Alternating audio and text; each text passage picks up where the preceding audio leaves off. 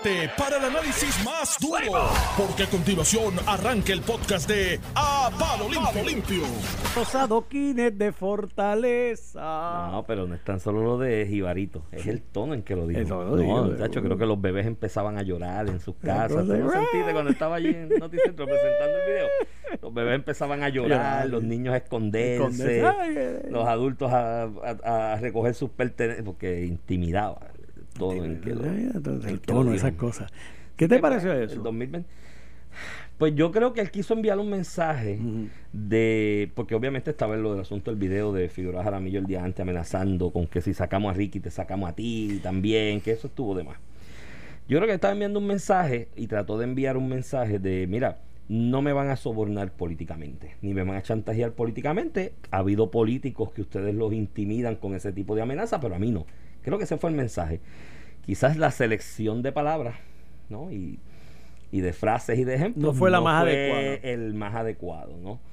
Eh, y aparte de que creo que la personalidad de Pedro Perluisi, que es bastante flemático, ¿no? Eh, tra- esos, esos, esos momentos en que él sí saca pecho y dice, no, voy a... Y trata como que de impregnarle bravura a sus expresiones, no, no le queda tan bien. O sea, después luego, en la noche, yo lo veía en, jugando pelota dura con Alex y Ferdinand y, y demás. Y más o menos preguntas en esa dirección, él muy... ¿Sabes? Como es él en su Muy lineal, ajá, las lineal, flemático, decía, mira, no, yo no voy a dejar, yo voy a tomar decisiones que gente, que, que muy bien por él y lo felicito porque esa es la manera de gobernar. Claro. Hay decisiones que hay que tomar por el bien del país que gente van a estar de acuerdo y hay decisiones que voy a tomar bajo mi entendimiento con el poder delegado del pueblo de que entiende que, que va gente que va a estar de- en contra La- y ya y ese era el pero pues ahora en el 2024 verán los memes del prietito jibarito Y esas cosas. y esas cosas Pero aquí hay varias cosas interesantes. Hoy yo estaba hablando con el representante del sector público eh, y es que tú sabes que provocó escándalo la admisión de Omar Marrero de la cláusula de escape que tenía Luma Sí, en caso que viniera fuerza mayor. fuerza mayor. Pero no solamente fuerza mayor, me dice el representante del interés público en la Junta de Gobierno, es un huracán.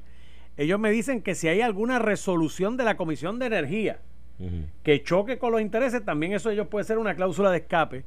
Y también los aspectos relacionados por cualquier decisión en, en los tribunales como parte de la Junta de, de Control Sí, Fiscal. eso, eso lo oí, eso se analizó ese contrato. Yo recuerdo que el amigo Fran Zorrilla y el licenciado Rabel estuvieron antes de la campaña, unos días antes de la campaña, en una conferencia de prensa con Charlie Delgado, en la, frente a la sede de energía eléctrica, y hablaron De eso. de esas cláusulas leoninas. Eso es lo que tú puedes establecer en un contrato, en análisis estricto de teoría de contratos, como cláusulas leoninas. Ya hay jurisprudencia en Puerto Rico, específicamente de una corporación pública, de la Autoridad de Carretera, donde el Tribunal Supremo estableció que cuando ese tipo de cláusulas eh, leoninas van en contra de lo que se entiende el orden público cuando se trata de fondos públicos, de Ujú, interés ujú, público, este dinero público, como en este caso, esas cláusulas pueden ser anulables y el contrato incluso anulable. Y eso era lo que ellos planteaban y yo decía, eso es cierto. Y Fran y el licenciado, el Fran Zorrilla, el licenciado Zorrilla y el licenciado Arabel son profesionales de primer orden que Zorrilla fue secretario del Departamento del, del Trabajo. trabajo. Son, no, son abogados y litigantes y abogados de primer orden y con, con un buen acercamiento teórico siempre a los temas. Y tienen toda la razón del mundo. Un contrato anulable por esas cláusulas leoninas. El problema es que yo creo que aquí estamos todos perdiendo de perspectiva en la discusión pública, incluyendo el propio sindicato, que ese requisito de... Acuérdate que aquí no se está privatizando energía eléctrica. Energía eléctrica va a seguir allí con Y la- en 15 años el contrato dice que se va a Luma y eso revierte otra vez al gobierno de Puerto Rico. Energía eléctrica va a estar allí en el aspecto de la distribución de energía eléctrica y las servidumbres y demás, que es la, la operación perdidosa. Ujú. General, y yo, yo traigo gas, traigo un combustible, te genero energía, te la vendo a ti, energía eléctrica, yo gano. La parte perdidosa de la operación es mantener ese bejuco con, porque Y esa es la que se queda en manos de y nosotros. esa es la que se queda en manos de nosotros. El requisito de traer un administrador privado no es únicamente voluntad de los políticos en Puerto Rico. Yo siempre he establecido, y no lo he leído en ningún memorando ni nada por el estilo, pero yo siempre he, he inferido con bastante certeza y gente que está en esos temas me dicen no estás lejos de la realidad, que esto es un requisito de entidades federales diciéndote te voy a dar 10 mil millones para volver a restablecer ese sistema y mejorarlo y tecnificarlo, pero tienes que bregar con la administración porque no puede estar en manos de políticos. Eh, no, te dije tres, pero todos, por lo menos yo me los creo.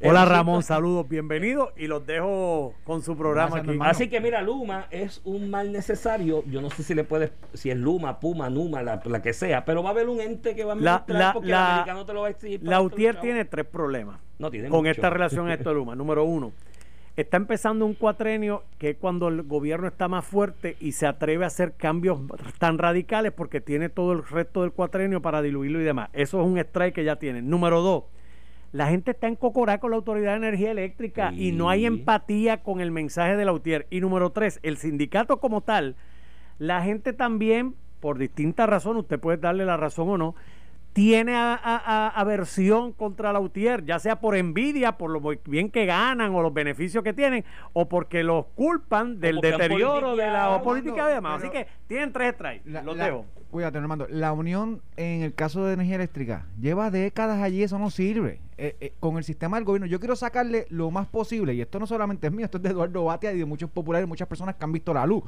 Este, quieren sacarle de las manos al gobierno una entidad que es tan importante para la economía de Puerto Rico. Y cuando tú escuchas la crítica de los, de los líderes sindicales, es vamos a eliminar el contrato, no es vamos a cambiar esta cláusula para que mejore a Puerto Rico, no, es vamos a tumbar el contrato y punto. Así que desde ese punto es que yo digo que la real la intención de la unión no es no es atacar el contrato con Luma, es atacar la privatización porque le quita el guiso a la unión, no necesariamente a los empleados que bajo la ley 120 del 2018 tienen garantizado su empleo y condiciones en otros temas y con este mundo más o menos sindical, ¿verdad? Tenemos en, en línea el secretario del Trabajo. A antes, Carlos. antes de ir con el secretario, te voy a leer una expresión de Tatito porque tiene que ver con este tema, pero es que chicos, yo no sé, la, primero era derogar el código electoral y quedarnos sin código electoral. Ahora es que vamos a buscar enmendar en la totalidad el contrato de Luma. Si lo enmiendas en la totalidad es otro contrato, no gallo, no es enmendarlo. Mira, ahí está el secretario del Trabajo, Carlos Rivera Santiago. Buenos días, secretario. Saludos, buen día, gracias por la oportunidad y saludos a ustedes allá en el. Encantado de conversar con usted. Mira, secretario, este hablamos un poquito del estatus de, de, ¿verdad? Cómo estamos a nivel de desempleo en Puerto Rico y el estatus de este nuevo paquete económico que se discute en el Senado de, los Estados Unidos. Bueno, actualmente en Puerto Rico está recibiendo lo que es las ayudas del desempleo o los beneficios de desempleo aproximadamente 68 mil personas en el caso del programa del PUA, eh, debemos tener aproximadamente de 100.000 personas recibiendo beneficios actualmente. Eh, estos beneficios en el pasado paquete económico eh, que había firmado el, presidente Trump estaban hasta el 13 de, este sábado 13 de marzo, es que vencía tanto lo que es el PUA como los 300 dólares, que hay unos 300 dólares ahora mismo que está recibiendo los reclamantes, que son adicionales a la compensación que reciben de desempleo o de PUA. Eh, pues ahora, eh, al aprobarse en el, día de ayer por la Cámara, finalmente ya un proyecto, ahora pasar a la firma del presidente Biden, eh, lo que se aprobó fue una extensión de hasta el, hasta el 6 de septiembre para los programas pandémicos de desempleo y PUA y todos los demás. y de igual manera, 300 dólares adicionales a esa compensación que se recibe, que sería bajo las mismas condiciones que estamos ahora. ahora su, falta falta que obviamente vaya el presidente, eh, lo firme para que sea ley y luego entonces el gobierno federal emite una guía a Puerto Rico y los demás estados, obviamente, de cómo entonces eh, el Departamento del Trabajo Federal no, en esas guías establece cómo es el proceso, qué documentos hay que pedir y cuál es el, procedimiento que tiene que seguir Puerto Rico y los estados. ¿De cuánto usualmente es la fuerza laboral de, de, Puerto Rico a nivel de, de asalariado? Bueno, aproximadamente de asalariados, eh, no tengo el número a la mano, pero aproximadamente eh, ahora mismo lo que es la tasa de participación tenemos como un 39%, es lo que es, lo que tenemos de tasa de participación. y tú le quitas 100 mil que están hoy en, en, en Púa. Sí, correcto. 100 mil, tenemos 100 mil y 68 mil aproximadamente recibiendo desempleo. Así que eh, la tasa de participación es, ¿verdad? es bastante baja eh, en ese sentido. Eh, y, y, pues definitivamente tenemos que... E, esta situación pues ya ha sido público, nos está trayendo una situación en, en, los, en los, por los patronos mayormente, en los cuales no consiguen empleados y hay una gran oferta de disponibilidad de empleo. Eh, y poca mano de obra que quizás pueda estar a vida a trabajar. Si una persona se queda en su casa eh, por, porque está en desempleo bajo el beneficio de PUA, ¿hasta cuánto más o menos podría estar recibiendo mensualmente? Bueno, para que tengan una idea, los programas de desempleo y de PUA, eh, eso es un range o, una, que se calcula por persona. La persona puede recibir un mínimo de 60 dólares hasta 240 por el PUA o por el desempleo y en adición a eso semanal. En adición a eso recibe 300 dólares, así que el máximo son 540 dólares semanales que puedes reducir, así que una persona puede generar sobre dos mil dólares 2.160. eh, mensuales En su casa. libre de impuestos, en su casa libre de impuestos. y sin gastar para y ir a trabajar. no, y, está, y libre de impuestos, mi hermano. Por O sea, eso, y para que tú veas, habrá gente que lo necesita, muchísima gente que lo necesita, que perdió su, que tiene su industria, que perdió su empleo. Pero cómo tú, cómo tú llamas a una persona que está bajo este beneficio a que vaya al- al- a su, a se, se- se presente un puesto de trabajo a recibir los, los salarios de Puerto Rico en una empresa privada a 1.500, Sí. 1.200. Se- secretario, en, en- en- en semanas pasadas vi, vi, vi fotos y vi publicaciones de reuniones suyas con el amigo secretario de Desarrollo Económico, Manolo Sidre, en ganas de buscar alternativas de cómo eh, facilitar información de lado y lado junto con los comerciantes, los patronos, los empresarios del país, para evitar que de alguna manera se defraude el propósito de este sistema. El propósito de este sistema y de estos incentivos es para las personas que han perdido su empleo aunque sea de manera temporera por condición de la pandemia. No es la persona simplemente decir me voy a quedar en casa y no trabajo. Eh, eh. ¿cómo- ¿cómo, cómo han ido esas conversaciones? ¿Han podido identificar mecanismos? ¿Es posible identificar mecanismos ¿no? para atender esa Sí. situación? Sí, vamos a estar la semana que viene vamos a estar anunciando unas medidas en conjunto con, con Manolo Sidre, con el secretario de Desarrollo Económico, y estamos trabajando de la mano, porque definitivamente en Puerto Rico no puede haber desarrollo económico si no estamos todos remando hacia el mismo lado eh, y queremos promover el empresarismo, pero también queremos eh, promover condiciones adecuadas para que las personas se muevan al, al mercado laboral. Claro. Una de las estrategias es la fiscalización. Aquí tenemos que comenzar a fiscalizar eh, adecuadamente eh, la- los, distintos beneficios que se otorgan y que esos beneficios cumplan con los requisitos en ley. Eh, y en ese sentido, el Departamento del Trabajo está fiscalizando de que, primero, los beneficios que se otorguen, las personas cualifiquen, se cumpla con, con los requerimientos del gobierno federal.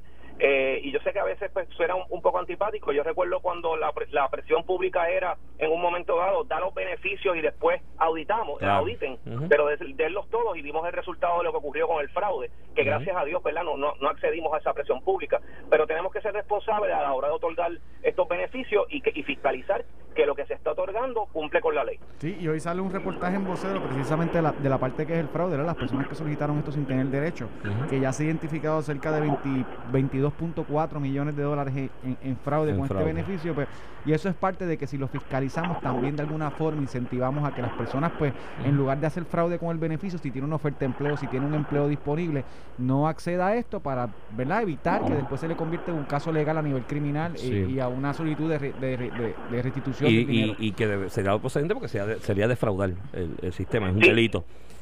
Y, de- y desde el punto de vista del gobierno, la situación es que si yo otorgo ese beneficio y no corresponde, yo tengo que recobrarlo, ese dinero a ese ciudadano, y si yo no lo recobro, lo tiene que pagar el gobierno de Puerto Rico, porque ese dinero no es dinero estatal, es dinero federal. Así que también pondría en una situación fiscal aún peor al gobierno de Puerto Rico cuando sabemos las circunstancias económicas que tiene el gobierno. Claro, porque entonces si el, el recobro, si no se recobra, es reembolsable al, al, al- al gobierno federal.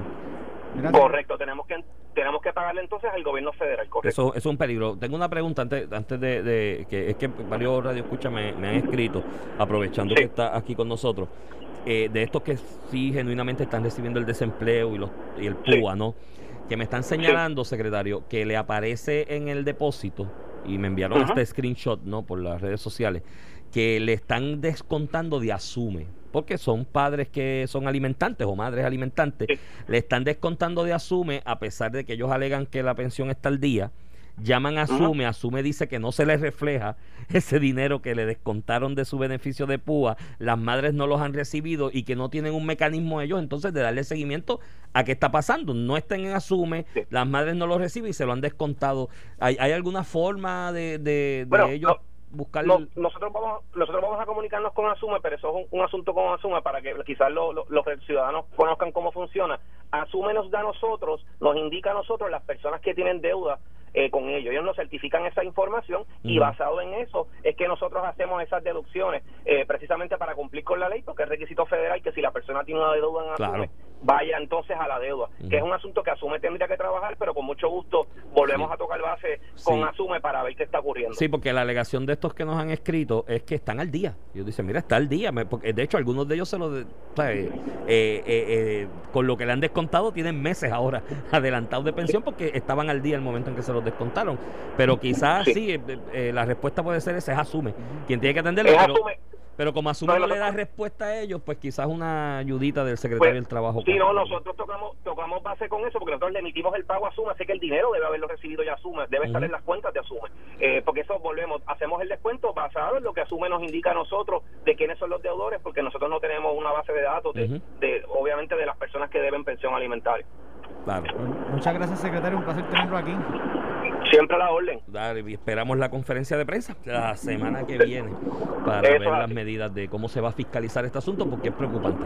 Gracias, secretario. Definitivamente. Siempre a la orden. Buen día. Cuídate mucho. Que este es uno de los, de los pocos secretarios, cuatro secretarios de la pasada administración de, de Wanda Vázquez que se quedaron en su puesto. Bueno, él llegó en medio de una tormenta. Y, y en el caso específico de, de, Carlos Rivera, llegó en una tormenta literal. ¿Te acuerdas de revolú de que las los púas estaban estancados, el sistema se cayó, hubo problemas entre la compañía de tecnología y la secretaria anterior? Se, una controversia fuerte. Y hay que, y hay que reconocerle que le ha dado, ha normalizado el sistema, lo ha llevado, obviamente siempre va a haber situaciones, pero ha llevado el sistema a correr de manera precisa, a pesar de que, y yo fui uno de los, yo lo cuestioné aquí con Joe, yo, lo cuestionamos en aquel momento y digo, mira, no veo nada en el expediente, en el récord de él que, que me, me, me lo, me lo me lo presente como un, administrador de sistemas, un, administrador de programas, un ingeniero de sistemas, que es lo que hace falta.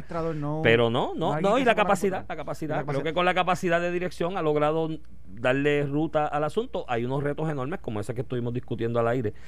Y el otro problema es, aquí yo, ¿sabes? En Estados Unidos hay, hay empresas que están enfrentando este mismo problema que enfrentan los empresarios en Puerto Rico, pero tienen, Ramón, la capacidad y el capital para unos, algunos de ellos aumentar ya a 15 dólares la hora como de, de, salario en, entry level, que eso muy, poca empresa en Puerto Rico podría hacerlo, por, si casi ninguna. Eh, dando bonos de, de firmar de 5 mil, 6 mil dólares. Tú entras, firmas, te doy 15 dólares la hora y 5 mil de bono que te los doy al final del año. Cuando cumplas tu primer año de trabajo, te, lo, te deposito esos 5 o 6 mil pesos que aquí en Puerto Rico tampoco hay mucha empresa con la capacidad para hacerlo y lo están manejando, pero aquí en Puerto Rico no lo hay. Y el otro problema, Ramón, aquí va a venir, aquí está viniendo entre lo de los 1400 que estuvo el secretario de Hacienda Francisco Pareja hablando con Normando esta mañana. Lo que menciona el secretario, ya él sacó el cálculo ahí, 2100 y pico dólares, 1160 al mes en su casa sin trabajar, gente que quizás estaba trabajando al mínimo, que era 1200 lo que se ganaba, eh, menos las deducciones, ¿no? Claro está me preocupa de otro, de, por otro ángulo, Ramón. En la situación de la economía de Puerto Rico, una inyección tan grande, si no se regula adecuadamente, ¿qué efecto inflacionario pueda tener? Yo no soy economista, eh, me codeo a veces entre ellos, pero me preocupa porque va a haber un aumento en demanda con ese dinero de ciertos bienes y servicios de la canasta básica de los que todos compramos, que van a tener como consecuencia un aumento en el precio y hay un sector de la población, un treinta y pico, quizás bajito ahora con esta realidad, que no está cobrando nada de eso y tiene que resolver con lo que tiene de siempre. El, mismo salario. Y tienen el mismo salario. va, a tener un efecto y por eso abrir y normalizar te evita eso, porque también tú tienes, además del efecto inflacionario, porque aumentas la oferta, porque aumentas la demanda de la gente de un producto particular. Yo voy a comprar carne, si la gente, carne roja, por darte un ejemplo, si la gente tiene más chavito, pues la carne roja la compren más que el pollo congelado, eso, eso pasa todos los días. Este, pues aumentas la demanda con más chavos en la economía de la carne roja, aumenta el precio. Y tienes un sector que no está recibiendo nada. Al mismo punto, tienes un aumento de la demanda porque hay chavos en la calle. Tienes una reducción de la oferta porque tienes todo, todo Puerto Rico cerrado, porque los restaurantes no pueden abrir, por lo otro, bla, bla, bla, bla. Pues es un efecto devastador la inflación que tú señalas, Iván, es totalmente, totalmente correcta. Pero esos son problemas que se resuelven en la medida que la oferta y la demanda se normalizan. A mí más me preocupa el problema que señalaba un poco el secretario, de que no tenemos empleados.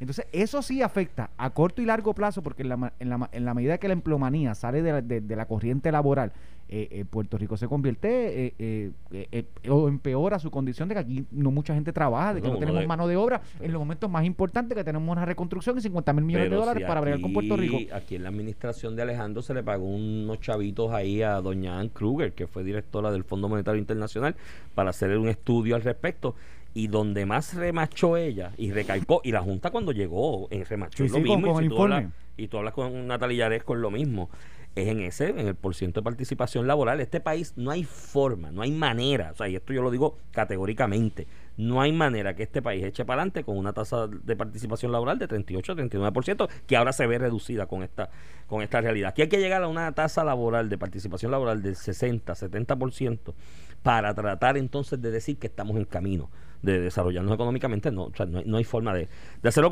aparte de otros problemas sociales que te trae esto. O sea, no es lo mismo tener gente insertada en la, en la, en la jornada laboral todo el día de 7 de la mañana, 6 de la tarde, 8 de la mañana, 5 de la tarde, lo que sea, tenerlo, que tenerlo doblando esquinas, cogiendo unos chavitos del gobierno. Eso te trae otros males sociales también. Tienes demasiado tiempo en tu mente de ocio para hacer, sabrá Dios qué barbaridad que te pasa por la mente en un momento determinado. O sea, hay muchas consecuencias, aparte de la económica, sociales también, que trae esta situación que tenemos que atender si es que queremos volvernos a reencaminar en el desarrollo. Mira, Iván, y, en otros temas quiero tocar un poquito, ¿verdad? Ayer fue el inicio de clases, eh, cerca de 100 escuelas eh, abrieron, ¿verdad? Y, vi los reportajes de, los distintos medios, tanto televisivos como, como digitales.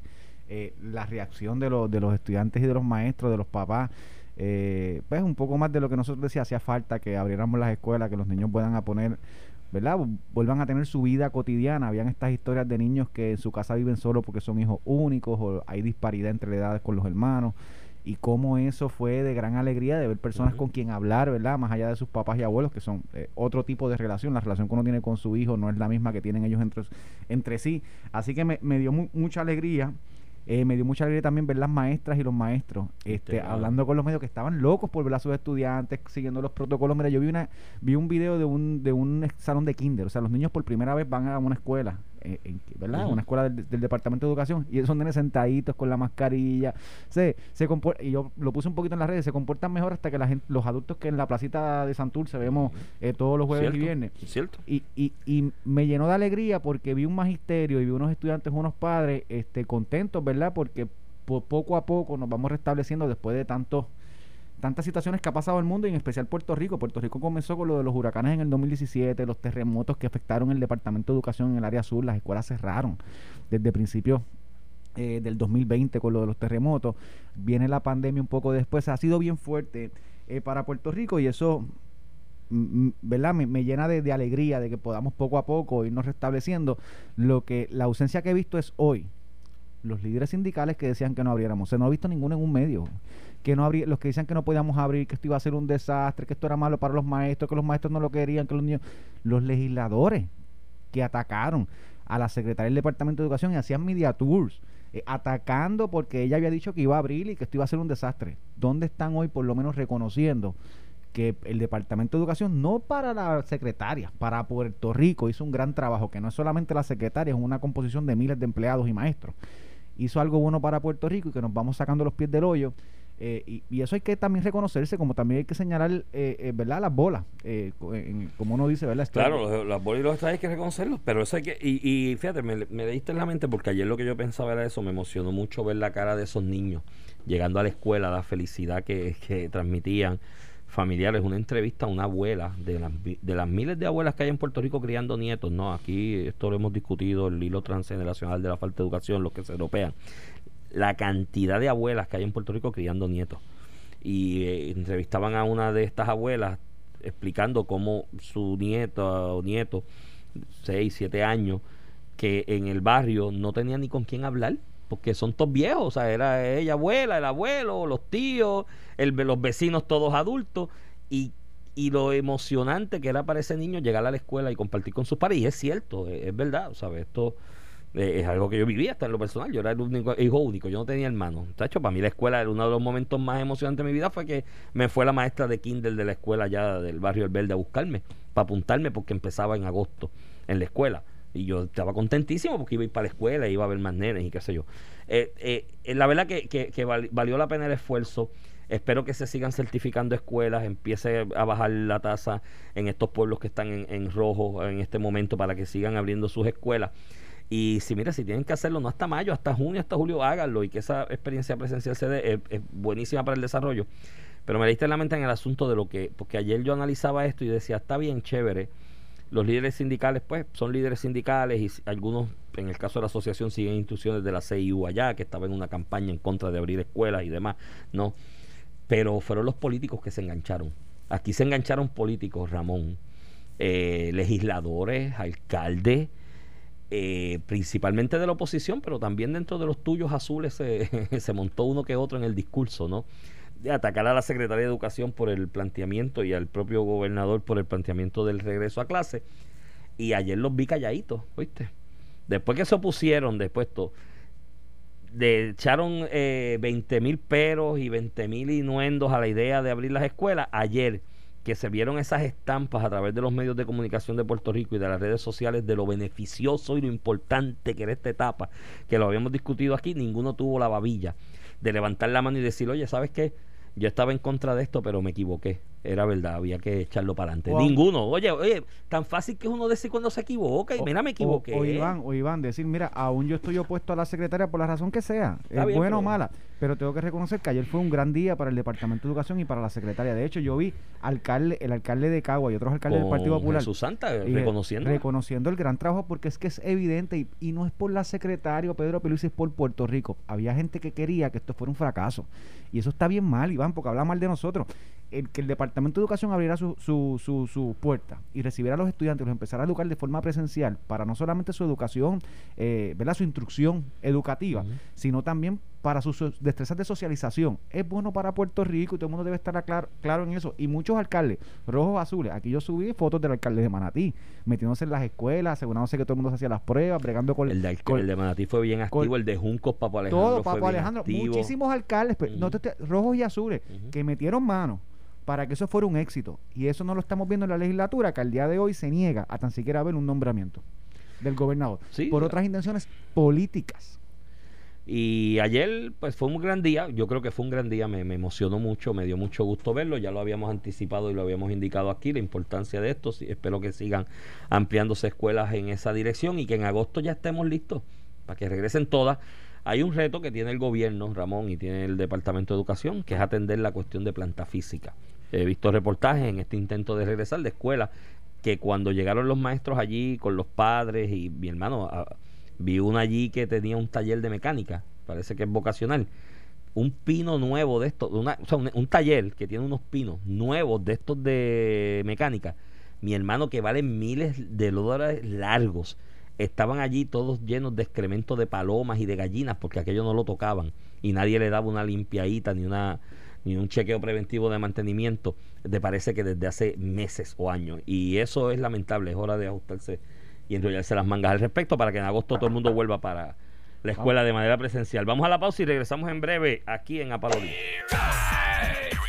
Estás escuchando el podcast de A Palo Limpio de Noti1630. Regreso aquí a Palo Limpio por Noti 1630, edición de hoy, jueves 11 de marzo del 2021. Ramón, ahí hay muchas noticias hoy. Vamos a ver si nos da el tiempo. Tenemos San Juan. Tú sabes que el, el lunes eh, se radicó una moción, te- había, era el último día para presentar la prueba que se iba a presentar en el caso, la prueba documental, las alegadas actas de incidencia que demostraban el fraude, bla, bla, lo hemos hablado un montón de veces aquí. Eh, Manuel Natal no pudo presentarla, solamente, ¿verdad? No pudo incluir los documentos que se exigieron en el tiempo, en el término que dio el juez. Al otro día, el martes, se, el juez descarta la prueba después de darle un plazo adicional. Eh, eso fue hace dos días. Ayer a las 11 y 19 de la noche, con 37 segundos, porque eso lo registra el sistema SUMAC, el sistema digital de, de la rama Faltaban judicial. 20 segundos para que fuera el mismo día la que vista. fuera hoy, que hoy empieza la vista. Eh, Manuel Natal o los representantes legales de Manuel Natal eh, eh, radican una moción pidiendo reconsideración de esa determinación del martes, el mismo día práctico de la vista, porque con esa prueba era fundamental, iban a presentar y olvídate que eso le violaba el debido proceso de ley. Yo me imagino que esto es un poquito más una estrategia para poder siempre decir que, que si perdió el caso fue que no se le permitió presentar la prueba o algo así. Este, no, no, no, no, no, me, no, me, no me suena lógico otra razón, porque cuando tú tienes una prueba tan vital que no pudiste incluir como te lo pidieron, que el juez te dice que no te lo va a incluir, tú, pres- tú no, ese día no se acaba. Eso fue el martes. Ese día no se acaba hasta que yo presento mi reconsideración y cuidado si un acto de jurisdicción al Tribunal de Apelaciones para que paralice o me permita incluir esa, esa, esa evidencia. Y pasó un día, pasaron dos, pasaron tres y a las 11 y 19 de la noche del día antes de la vista. Vienes a radicar una moción de que reconsideración, porque esa vista es sumamente importante, me parece que es una estrategia no legal, política, para siempre decir que yo no tenía evidencia de, no, no era que yo no tenía evidencia de fraude, que es lo que tiene que, Que no me dejaron presentar, presentarla. es que no me dejaron presentarle. Apúntalo por ahí que con ese que viene. viene. Yo, lo que pasa es que coincido contigo, parece una estrategia política para llevar algún tipo de mensaje eventualmente a, la- a las gradas. Dos cosas fundamentales con esto. Un tipo de recurso como este, que de instancia de- al saque, tú como abogado, partes de la premisa que tu cliente necesita con celeridad que eso se vea. ¿Qué es lo que tú haces, Ramón Rosario? En ese tipo de casos, le anejas toda la evidencia que tienes desde el primer día. Desde el primer día. no Por que- eso es que yo he comentado Y aquí. eso no implica que para informe del mane- de, de, de contratación a juicio, que es- eso fue más o menos Sí, que fue lo- una orden más o tienes menos. que volverlo a incluir, no Por importa lo eso, que en pero, suma. pero primero, en un tipo de caso como este, de prioridad, de asunto electoral, de la democracia, yo anejo toda la evidencia. Por eso es que yo te decía que yo me leí el bendito escrito completo, el recurso, y empecé a buscar en los supuestos anejos dónde estaba la vale plata del fraude, esa declaración jurada específica con hechos, horas, nombre, apellido, cómo vieron, cómo, del fraude. Y yo decía, ¿dónde está? Y no lo veía. Aparte que eran todas generalidades que tú lo resumías y digo, lo resumió un radio escucha el doctor Norberto Andújar, saludos a él, que decía, el escrito se resume de la siguiente manera. Yo creo que hubo fraude y creo que gané a base de ese, por eso. Yo creo que hubo fraude en los colegios que yo perdí. que yo perdí. O sea, eh, y, primero, segundo, el juez le da una instrucción para que el lunes presenten la prueba. Le da dos horas. ¿Por qué tú esperas al día antes para reconciliar? Pues tú, a la hora, a la media hora que el juez te dio la orden, si tú entendías que dos horas era muy poco tiempo, a menos de que debiste haberla presentado desde el primer día. Tú le envías una mocióncita al juez y le dices, juez, con todo respeto, dos horas se me hace bastante difícil por las razones que sea.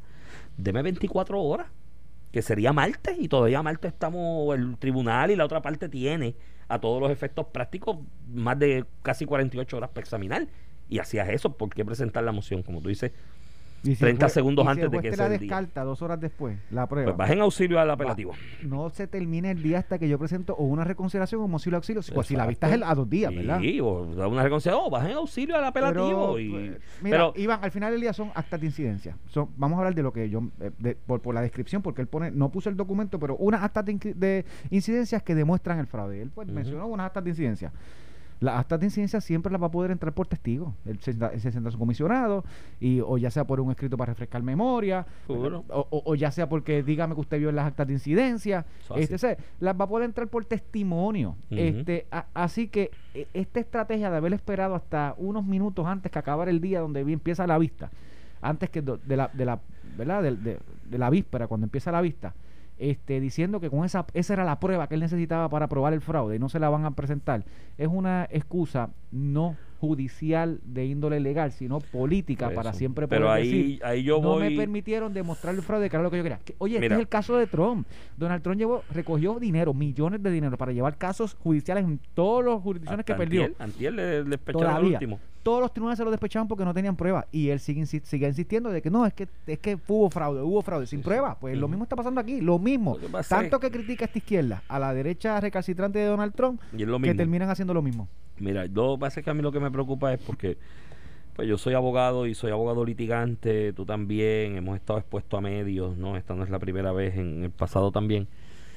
Y a mí esa cuestión de usar los procedimientos judiciales para enviar mensajes políticos siempre me, mm, no sé, me aprieta un poquito el corazón porque hay unos deberes éticos que uno tiene, ¿me entiendes? Como funcionario del tribunal y utilizar el foro judicial, los recursos del pueblo. Ahora mismo hay una sala del tribunal de recursos especiales, by the way, que tiene dos días de su calendario bloqueados para ver una vista evidenciaria de algo que hasta el momento no se ha demostrado ni un ápice, ni tan siquiera de evidencia que merezca eh, deferencia de verla y escucharla. Amén del retraso que eso puede provocar en otras causas sí con evidencia sustancial o sustantiva que meritan remedio eh, de manera urgente también, ¿me entiendes? Y eso a mí me choca. Yo no, no, lo, no, lo puedo, no lo puedo aplaudir, aunque entienda el propósito. Y hago el- la observación a esos efectos. Mira, esta mañana Normando estuvo entrevistando aquí a una funcionaria sobre una noticia que se generó aquí en Noti1 ayer de nuestro amigo, el periodista de aquí de Noti1, Jerry Rodríguez, del municipio de Toalta, Ramón Rosario, de un edificio que hay allí que supuestamente iba a ser un terminal de carros públicos, no sé bajo qué precepto, porque ya en Puerto Rico no hay carros públicos. Uno, dos o tres lo que quedan por ahí en cada pueblo y los puedes aglomerar en un parking. Tú coges un lote de terreno en algún sitio, le echas asfalto, le pones rayitas y un número de, de terminal y ya eso es un terminal.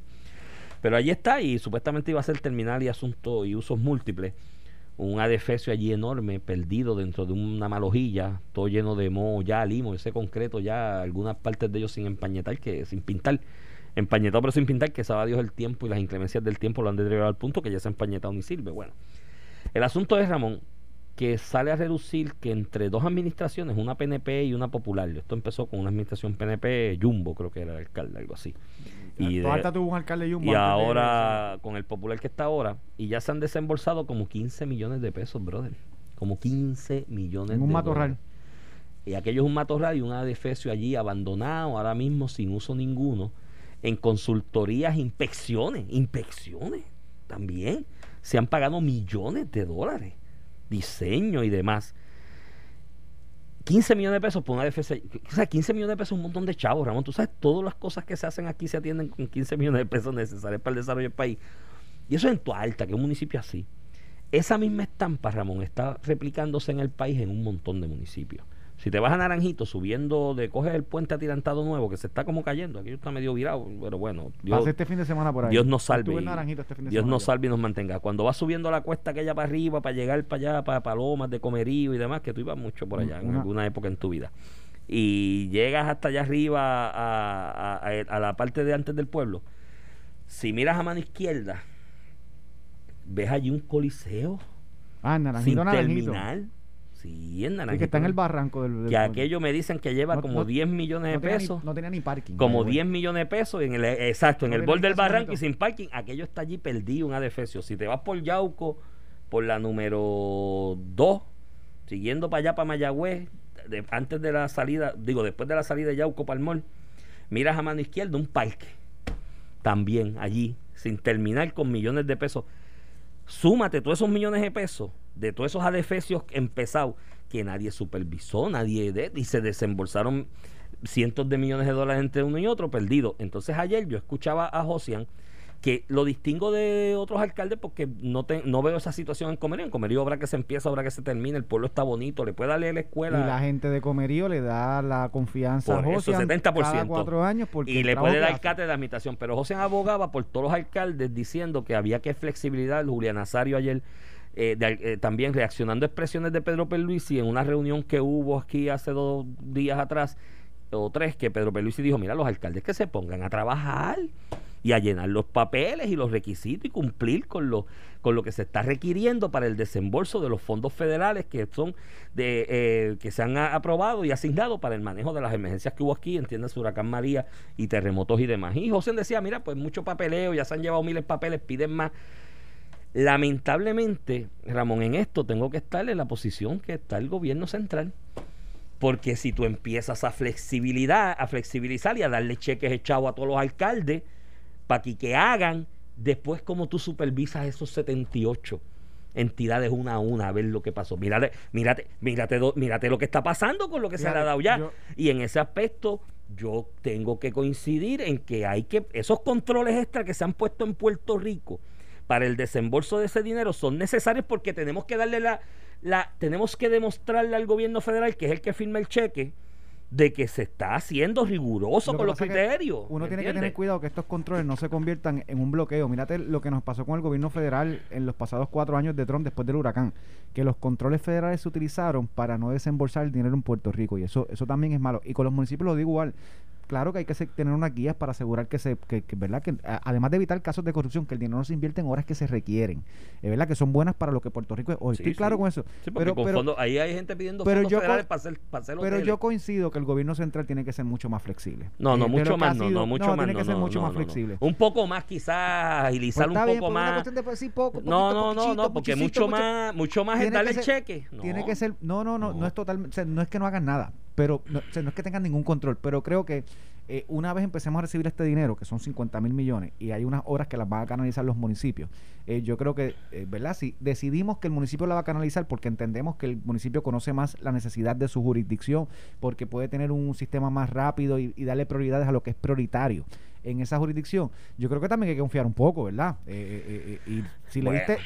si cuando di- María, si cuando diste- George, antes de María, la si le diste experiencia. la responsabilidad, tienes que darle, ¿verdad? El poder Mira, decisional de- de, cuando- poder implementar. Antes de María, la experiencia similar en Puerto Rico fue el huracán Georges. Ahí se le dio rienda suelta a los municipios, desde el recogido de escombros hasta las obras y demás. Fueron alcaldes presos por eso, Pero Iván, ¿me entiendes? Y, y qué tiene que ver eso? Igual fueron jefes de agencia de las dos administraciones presos Sí. del Ejecutivo por casos de corrupción. Ah. Igual, el jefe, en el Ejecutivo no, no- tampoco es que, que no, no, no se tienen que tener control de los que son los más prístinos. También ha habido casos de ambos partidos eh, que han ido presos por corrupción.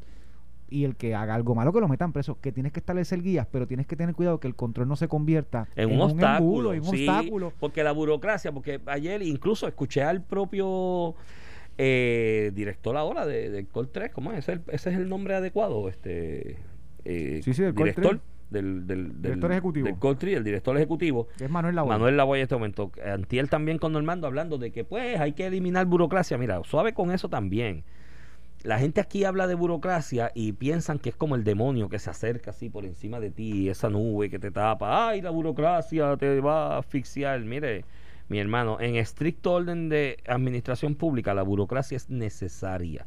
Porque esa burocracia requiere o incluye dentro de los elementos que contiene los procesos de fiscalización y de accountability, de rendición de cuentas del manejo de unos dineros que son del pueblo, de alguna manera, y son públicos y son de todo el mundo, y hay que seguirle el rastro hasta el más mínimo detalle y el más mínimo paso, y es necesaria. Coincido contigo que la burocracia no se puede convertir en un obstáculo. Pero que un alcalde diga con su boca de comer que es que están pidiendo muchos papeles, pues si te están pidiendo papeles es que existen, deben existir en algún lado. Pues siéntate Sí. y llena el papel Si el papel es y necesario. elabora el papel porque Si- hay si que evidenciar. si el papel es necesario, Pues porque mi, crítica claro. mi crítica con, y, y esto es una crítica del gobierno federal y en algunas instancias hasta del Coltri en, en- en años anteriores.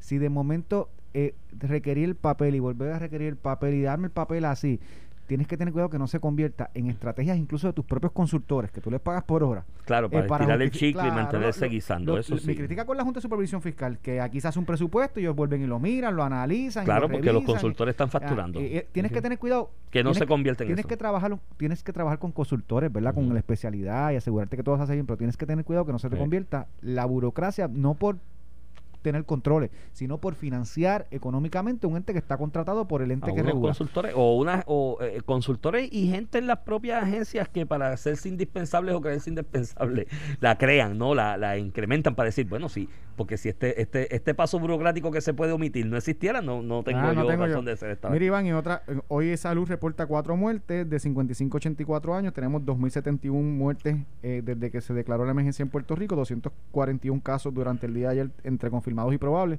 lo que demuestra que estamos en una estabilidad, ¿verdad? De, números muy inferiores a los que fueron en meses anteriores. La nueva orden administrativa del Departamento de Salud. Eh, y, y esto te lo digo porque tal vez no es tu caso, pero estamos llegando, Iván. 60 años o más eh, van a poder vacunarse. eh, la orden administrativa la vi en uno de los rotativos de los .com. De 50 a 59 años con historial de enfermedades crónicas. Esas enfermedades se deja abierta cualquier enfermedad crónica que se empeore con la condición del COVID-19. Este, y las fases anteriores como first responder y maestros continúan en, en- se pueden seguir vacunando. Así que seguimos abriendo las, las- ¿verdad? los grupos que pueden ser vacunados. Me imagino que próximamente vendrán por ahí los- la, la cadena de alimentos, ¿verdad? Que yo creo que también es importante Ese es importantísimo y que han estado trabajando el día uno y se exponen. Así que, que pero, pero estas son noticias buenas, ya estamos por los 50 años con algunas condiciones crónicas, ¿verdad? Vamos con bien. todas las condiciones crónicas. yo estoy optimista en ese en ese track Ya mismo te toca, papá, tú estás a una a, a dos, una, dos bajas más. Sí, sí, yo creo que en un- yo creo que ya para mayo debo estar vacunado y lo van a pedir. Mira, en otros temas, antes que nos vayamos, eh, viste que Sahira Jordán se bajó de la competencia. Se quitó. Al otro día que la Junta dijo, no hay chavos para nadie, ella dijo, ah, ya no quiero. Tengo que, decirte, tengo que decirte que cogió un horrible timing porque lo que lo que uno tiene que deducir es lo que tú dices.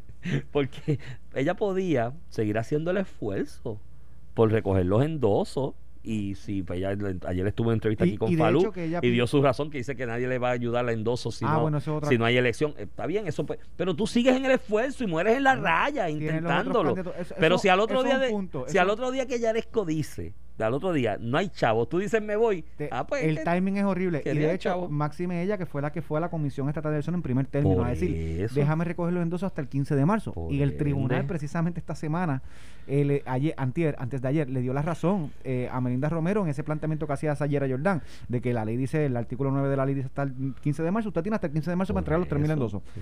Así que el, el, el timing, te tengo que decir que eh, Pues, una, una, una conclusión razonable la que tú estás dando. a otro, a otro, a, a, Mendezo de que demuestra que no es lo mismo tú irte a recoger el endoso que un sindicato te lo recoja. Eh, dos O- cosas o- distintas. Y también que un partido y una estructura Son política te lo cosas. recoja. Son- Porque cuando tú te montas en una máquina del PNP o el Partido Popular, esto pasa con, con muchísimos ayudan, candidatos, te ayudan. entregar los endositos olvida Por en las machinas que se hacen. ¿Por qué tú crees que Pedro Pierluisi, eh, Charlie Delgado, todos estos candidatos de machina recogieron sus 10.000 endosos en dos días, tres Sí, días? sí. Una, una la estructura política. Pero nada, los dejamos con eso. El tiempo vuela cuando uno se divierte. No se vaya nadie que por ahí viene sin miedo. Nos escuchamos mañana. Esto fue el podcast de A, A- Palo Limpio de Noti1630. Dale play a tu podcast favorito a través de Apple Podcasts, Spotify, Google Podcasts, Stitcher y notiuno.com.